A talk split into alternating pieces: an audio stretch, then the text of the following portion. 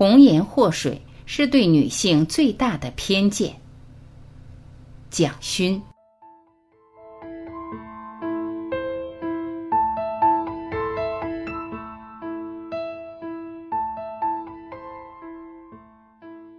一，美的罪恶。在通俗文化中，所有流传的美丽女子的故事，妲己、褒姒都沾带着祸国殃民的邪恶性。妲己与褒姒的处境，或许与希腊的海伦并无太大差别，但被议论的方式却大大不同。海伦长久以来成为西方美术的重要课题，她的美似乎成为历史的重心。为了褒姒的一笑，幽王摔碎了所有的瓷器；为了褒姒的一笑，幽王撕裂了所有的丝绸；为了褒姒的一笑，幽王燃烧起漫天的烽火。在幽王的故事里，仿佛藏匿着一种背叛理性的对美的眷恋，把美推到了道德毁灭的临界的挑战。但是，褒姒和幽王在中国始终是历史的罪者。他们挑战了善，他们也不可能是美的典范。他们对美的决绝的坚持被历史侮辱嘲笑，成为邪恶败德的象征与典型。这些古老的故事，也许等待着文化后来者重新解读吧。一个漫长的文化嘲笑美、侮辱美、批判美，即使在离我们很近的当代，在那些荒诞年代中。以丑秽戏弄美为荣耀，使肉身难堪卑微，美迷失淹没在群体的蝇营狗苟中，美使身独立自信的个性完全丧失殆尽。美对一个民族如此奢侈艰难吗？肉身的美，竟宿命要成为历史的禁忌吗？二。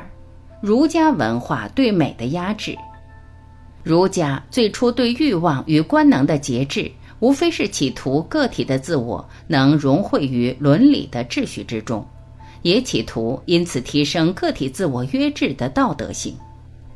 道德的被强调，自然一步一步钳制着个体自我欲望本能或感官的发展。在克己复礼的命题下。善成为生命追求的最高目的。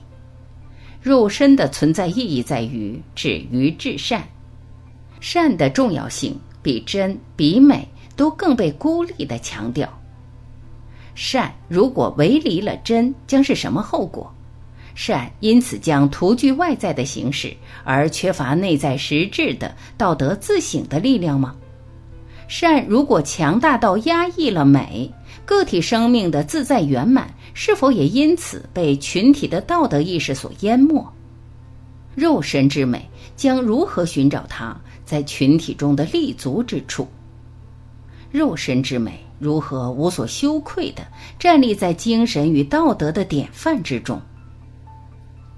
西方从希腊的神话传说中可以找到单纯以美建立存在价值的典范。美有机会独立于道德之外。特洛伊一场十年浩劫的战争，可能因为海伦的美，因为不可抑制的对美的眷恋。但是在儒家的体系中，美常常是一种罪恶和灾祸。美和善原来至少试图有阶段性的差异，美应该是可以是通向善的途径，结果。却往往陷入与善的对立状态。善不能包容美，善变成一种对美的记恨。三，肉身的美惊动过历史。佛教传入不久，肉身的生老病死有了更多幻灭的领悟，老庄的解脱也使肉身可以土木形骸。然而，恰恰是那个时刻，男子的美、男子的肉身有了难以解读的自负、单逆、眷恋或惋叹。肉身修行，肉身正道，肉身并不服属于道德，如同肉身之美可以从儒家善的框囿中解放了自己，可以放姿纵肆，仿佛一时从修行易入凡尘的肉身，要去人间经历爱恨生死了。肉身的美，最终是要领悟死亡的宿命的。《世说新语·容止》第十四有令人动容的一段：魏界从豫章之下都，人久闻其名，观者如堵墙。界先有营疾，体不堪劳，遂成病而死。时人谓看杀魏界。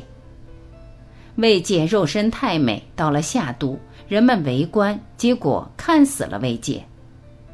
世说的寥寥数语，仿佛谈玄，仿佛禅宗的机锋。好端端一个美丽的肉身，被众人围观，就被看死了。肉身还要有肉身的归宿，肉身之美使人一时惊媚，惊媚爱恨，也惊媚生死。魏界匆匆离去了自己的肉身。只留下一段历史中可有可无的小小闲话而已。美就是容貌肉身上的美，美属于肉身存在的一种状态，与道德无关。这样独立的描述肉身之美，隐藏着颠覆儒家伦理架构的潜藏因子图。肉身的美隐藏着欲望、眷恋、贪嗔与痴爱。肉身的美。美到极致，使人惋叹哀伤。